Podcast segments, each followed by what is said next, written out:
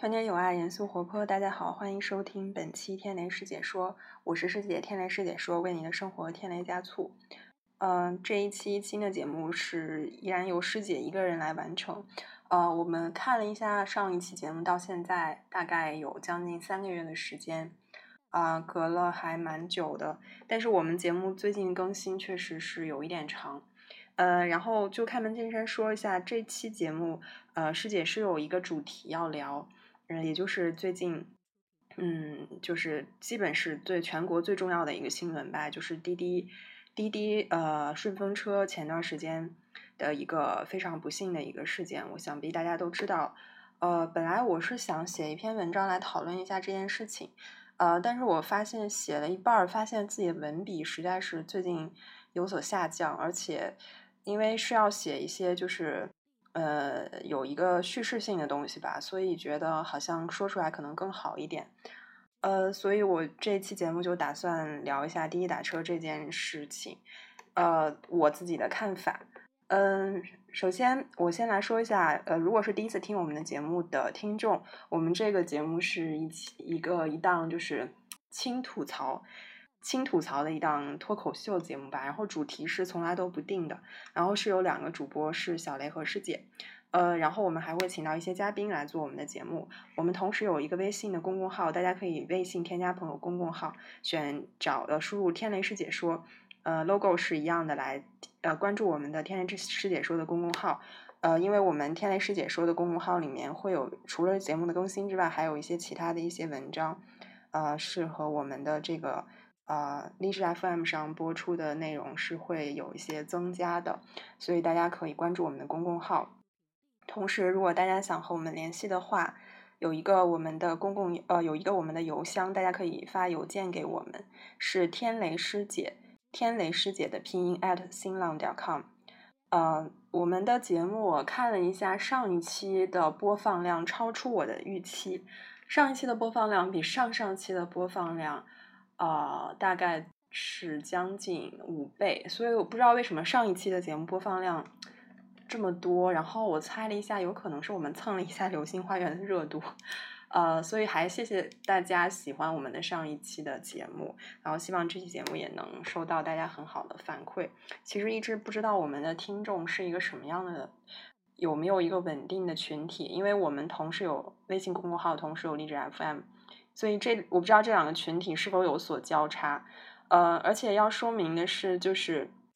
呃，荔枝 FM 最近，呃，就是它如果大家点的话，可能会说前面说这个免费试听已结束啊，但是实际上我们这个并没有收费的，所以大家可以忽略掉那个背景音，继续听就好了。嗯，好，我们接着来说一下这一期的节目。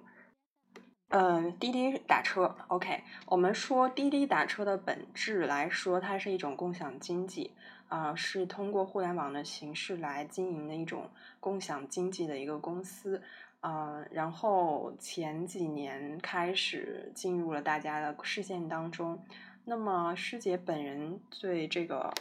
呃，对这个使用这个滴滴打车的这个概率本身并不是特别的高，呃，当。刚开始的时候，呃，我是用滴滴快车会比较多一些，嗯，然后有还有这个后来有了这个 Uber，呃，后来 Uber 被滴滴收购了之后，还是继续打滴滴快车。然后顺风车的业务是有一次我听朋友跟我讲说，这个顺风车特别的便宜，而且顺风车的这个价格是固定的，不会存在说因为你在路上，比如说红绿灯啊堵车啊耽误时间。啊，而就是这个价格一直在往上走的这种情况，嗯，只要你不选择拼车的话，其实如果你不是特别着急等一会儿顺风车的话，其实还是一个比较好的选择。所以后来我就开始打顺风车，打的会比较多一些，呃，一直没有什遇到什么问题。然后觉得司机，我自己的感觉是说，从司机的素质来说，是 Uber 大于快车大于顺风车，呃，车的条件。的好坏也是这样的，但是整体来说，呃，我认为它还是一个服务，就是说它虽然是共享经济，但是呃，就说司机的一方，在我看来一直是一个服务方吧，所以我觉得比出租车就是呃，比出租车的这个整个给我的体验要好的非常非常多，所以当时还是比较拥抱这个共享经济的这个模式的。呃，然后有一次遇到了一件事情，从那件事情之后呢，呃，我就再也没有打过顺风车了。然后我这件事情不是很严重，但是回想起来，其实还略很略有这个，也不是略有，其实非常后怕的一件事情。然后我来把这件事情。呃，给大家讲一下，呃，这是我的亲身经历，呃，就是有一天我还是打了一辆顺风车，然后去一个我比较固定的常去的地方，呃，然后当时这个司机跟我联系这个出发地点，确定出发地点的时候是非常非常友好的，嗯，然后我出门的时候，司机就在那里等着我，然后我看了一下，就发现他这个车牌是不符的，也就是他车牌并不是我打车的时候的那个车牌号。其实我犹豫了一下，但是这个司机说：“他说，哎呀，他说不好意思，我换了车，我忘忘告诉你了。”然后我当时就，因为我之前也遇到过这种情况，就是他们可能开着别人的车啊，怎么样？然后我周围朋友有遇到，大家都觉得不是太大的问题，因为当时上午十点钟左右吧，是个大白天嘛。然后我就上车了，坐到了车后面。然后这个司机这个时候司机就啊开开始往前开，然后我就很就是很习惯惯例的，我会说一句：“咱怎么走？”因为。从我这个地方到我要到达的地方，其实有一条快速路，有一条普通路。然后快速路的话，嗯，就没有红绿灯。一般的话，司机都会走这条路。呃，所以我就象征性的问了一句：“咱怎么走？”然后那个司机突然态度就发生了，我认为是发生了一百八十度的转变吧。然后他就说：“他说，啊，他说你不用管我怎么走，我给你开到了就行了。”我当时就有点生气，我说为什么我不能我不能指定路线？然后他就说你这是拼车，你没有权利指定路线。哎，我当时就觉得就很生气，因为我明明没有点拼车，我说我是顺风车，他说顺风车和拼车是一样的。然后就他就没有走那条快速路，而是选择走了普通的那条道路。然后这个时候，而且他开的非常的快，然后这个时候我就有一点点，就是有一点点害怕。因为，因为他开的非常的快，而且就是完全不跟我，就是不跟我对话那种，就是很不像我之前打车遇到的那种司机的友好的态度。而且这个地方就是要敲重点，这个车牌是不符的。我当时突然意识到这个问题，然后这个也是给大家提个醒，大家千万不要坐车牌不符的车，因为如果出了什么事情，第一时间是找不到你的。然后我当时想，当时就觉得特别害怕，然后。然后，然后我就我就赶紧开了一下窗，我就把窗打开，因为车是贴膜的，外面看不到里面。然后这个司机瞬间他把车窗摇上去了，就是他那个司机座位的那个开关。然后我就瞬间我把车窗摇下来，然后这个司机就特别生气的说了一句：“他说你干嘛非要开窗？我这个车里开的空调。”可是我觉得我的感觉应该没有错，我当时觉得他并没有开空调，因为五月份的北方的气候还没有到开空调的地步的。所以我当时想，我一定要开着车窗，因为这样车里有什么事情的话，外面是能看见。因为主干道也是一条比较繁华的街。然后这个时候，我就觉得我必须要下车。然后，然后我呃，我当时想着我要下车的话，我该怎么说？因为我又怕表现的太明显，这个激怒这个司机，他反而不让我下车。然后我就想着说，我要给我一个朋友发这个微信。然后我就当时通讯录里面，我是发给了一个就是这个。回复微信最快的一个朋友，就是他平时手机基本就拿在手里那种。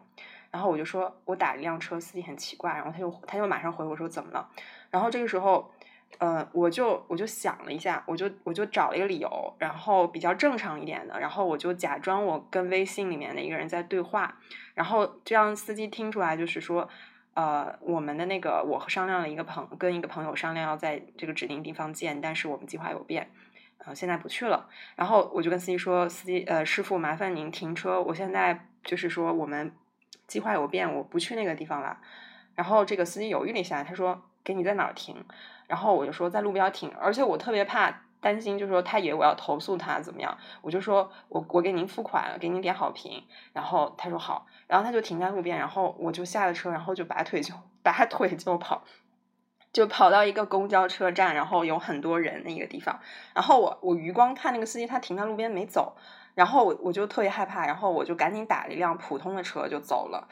然后就普通的出租车吧，就离开那个 案发现场吧，可以这么说。然后我后来就是到了那个我指定地方以后，就忙别的事情吧。然后其实其实是我当时太紧张了，我其实我并没有给他，因为打顺风车的人知道这个付款是要我们去点的，但其实我太紧张了，我没有点到达，所以其实之后司机还给我打了一个电话，但是我没接，并并且把那个电话拉黑。呃，因为我这件事情我有点就是当时有点吓着了，所以就就说我等晚上回去静下心来想一下这件事情。然后等我晚上回到家以后。我就跟我朋友说这个事情，然后他们都表示可应该没什么事儿，说大概那个司机那天心情不好，然后说可能是不是你想多了，然后或者是说呃，或者他们也说就是他们也打过这种车牌不符的车，也没有什么问题，毕竟是大白天上午十一点嘛。但是，但是我总觉得就是说，就从他不想让我开窗，然后从他不想让我指定路线，然后我总觉得这个司机呢。不管怎么样，而且我看了他的那个点评，他的好评率还蛮高的。然后，呃，然后我不知道为什么，我就我就觉得我必须要投诉这个司机。呃，然后我就我就，而且我不能说只是说就是说那个就是说打个什么差评这种的。然后我就给那个滴滴客服打电话，然后人工电话，然后我就说我遇到一个司机，呃，第一他他不让我指定路线。我说你们顺风车不能让乘客指定路线吗？然后客服说不是的，可以指定路线的。我说第二，这个司机不让我开窗，然后他开的非常快，而且态度非常不好。然后那个滴滴的客服就说就给我道歉，他说呃确实这个司机有问题。我说你们一定要查一下这个司机，而且他车牌不符。我说你们一定要查一下他。然后然后然后就挂了客服。然后到了晚上的时候，呃，然后我就我还是给这个司机付了款。然后到了晚上的时候，因为这个时候对我来说钱不是很重要，我一定要看这个司机最后是怎么处理的。然后我到晚上以后看到这个司机的页面上，竟然就是说他又添加了一辆车，也就是他今天开的车，所以肯定是滴滴那边反映他车牌不符，然后他就又添加了他他今天开的这辆车，所以这个滴滴车是可以开，就是添加两辆车的当时，而而且呢，就说他还给我打了一个。也不是好评，他给我打了一个中评，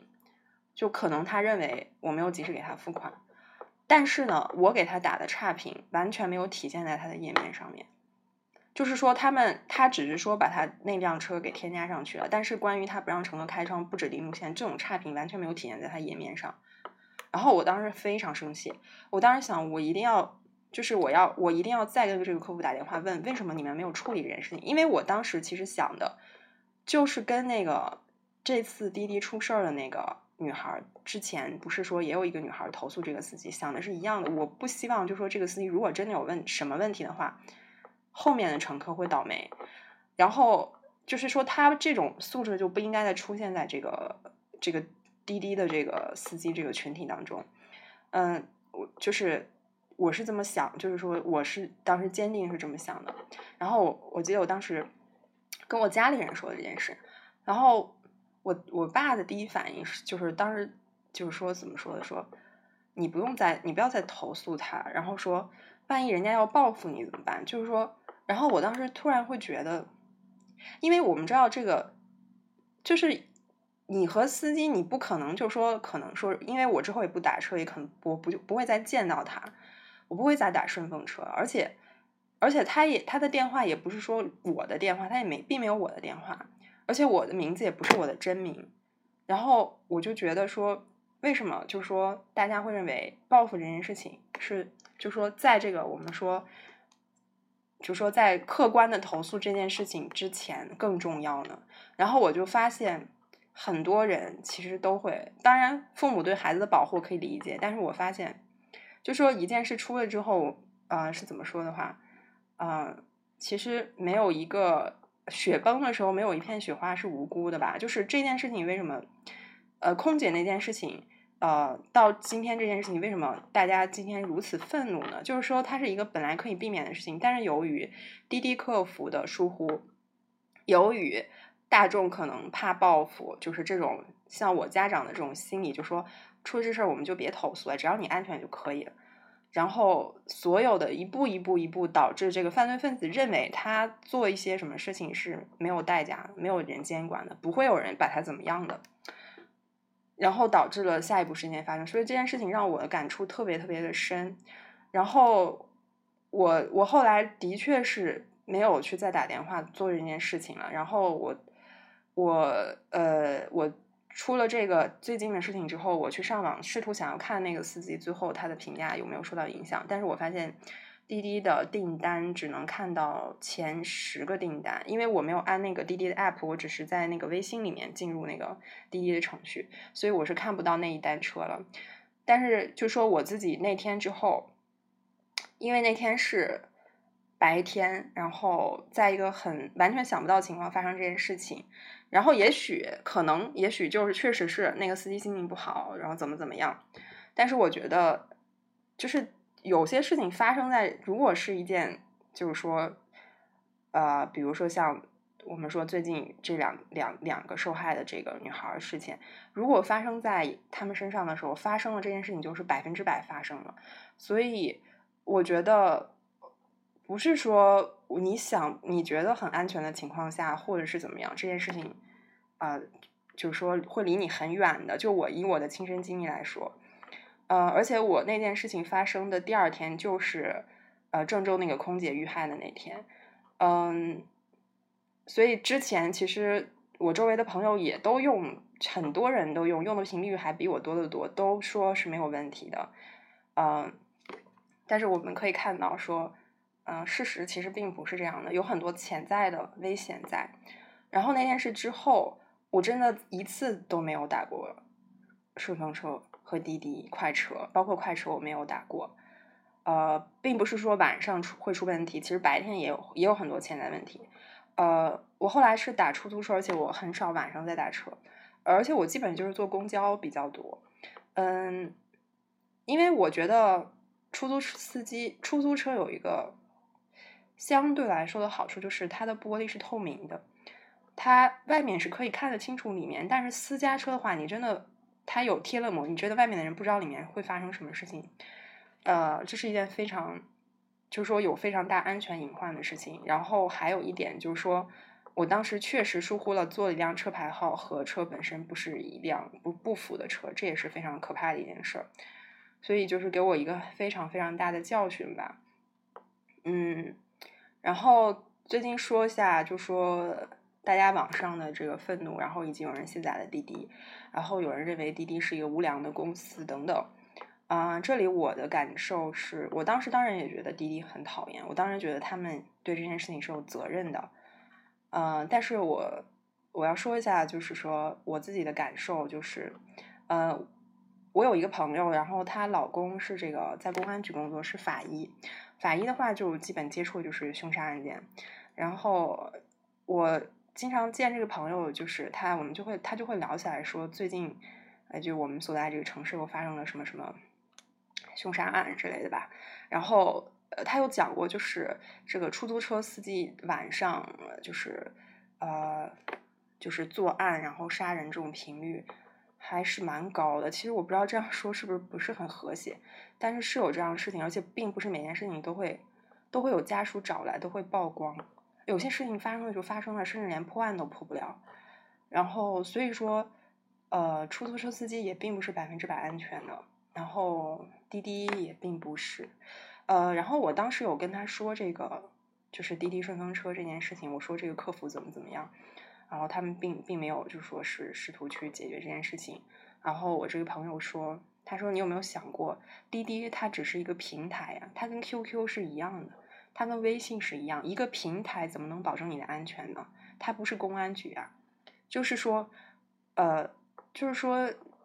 比如说你在 QQ 上面约了一个人，然后见面出了什么事，你能怪 QQ 这个平台吗？你之前在 QQ 上得到便利的时候，你你怎么就没有说它这个便利来的太容易了呢？然后当时这件事情非常点醒了我，就是说我们有时候会对一个公司产生一种，就是说。过高的期待，认为它会为我们的生活或者是为很多事情负责，而它只是一个互联网平台而已。我们有时候会忘了，它到底是是一个什么？它并不是公安系统，它不是国家机关，它仅仅只是一个互联网平台而已。它并不能，它从一开始就不能保证你的安全。它是试图在建立很多它的规章制度，但是它出了问题，它它并不能保证你的安全，它并不是公安系统，所以我觉得我们呃怎么说呢？因为人类发展到文明发展到这一步，确实很多事情都很公开、很透明、很便捷。然后在这种便捷下，就是我们有时候会忘了，或者有时候就是怎么说，就是可能我觉得。我觉得是不是被宠溺了？就是我这么说可能不是很很那个好，但是确实是就是，呃，我觉得大家大家对滴滴这个恨来自于，其实就是因为它垄断了，就是大家觉得没有的选了，而而你垄断了之后，竟然还不把这件事情去把它监管好，但是但是核心的问题上来说，它就是一个互联网的约车的平台而已，呃，然后说到这个，就说。呃，之前有人说这个滴滴的营销嘛，就是说它是，它是说以这种社交为主的。可是我又想说，有多少人真的一开始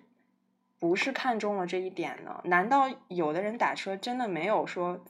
呃，觉得这个司机不错，或者司机觉得这女生不错，留过联系方式的吗？就是我周围确实就有朋友是通过这个认识他的另一半，并且结婚呐，两个人很幸福。然后你又去怎么说这件事情呢？然后我我觉得，我觉得大家有的时候。呃，在这个舆论之下呢，就是我们有的时候就会，啊，怎么说呢？就是我们被这个互联网啊，各种行业啊的这种便利，然后什么送外卖呀，就是快递呀，然后外卖啊这种便利，导致我们我们以为公司是我们的衣食父母，他们应该为我们的生命安全负责，可是他们仅仅就是公司而已。所以我在这里其实要说的就是，呃。我觉得人就是乌托邦世界是不可能到来的。这个世界有善一定有恶，恶是必须要惩罚的。然后，但是我觉得我们一定要保持警惕。然后，这个警这个警惕是大于任何一个机构、一个组织或者一个互联网公司等等一个程序能带给你的。然后，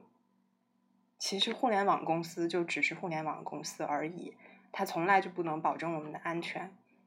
这个就是其实我最想跟大家说的，就是提高个人的自我意识，不要太信赖于这种平台给的承诺吧。嗯，好，今天节目可能有点沉重，嗯，希望这样的事情不要再发生，然后希望大家出行的时候一定要注意安全。好啦，就到这里，我们下期再见，拜拜。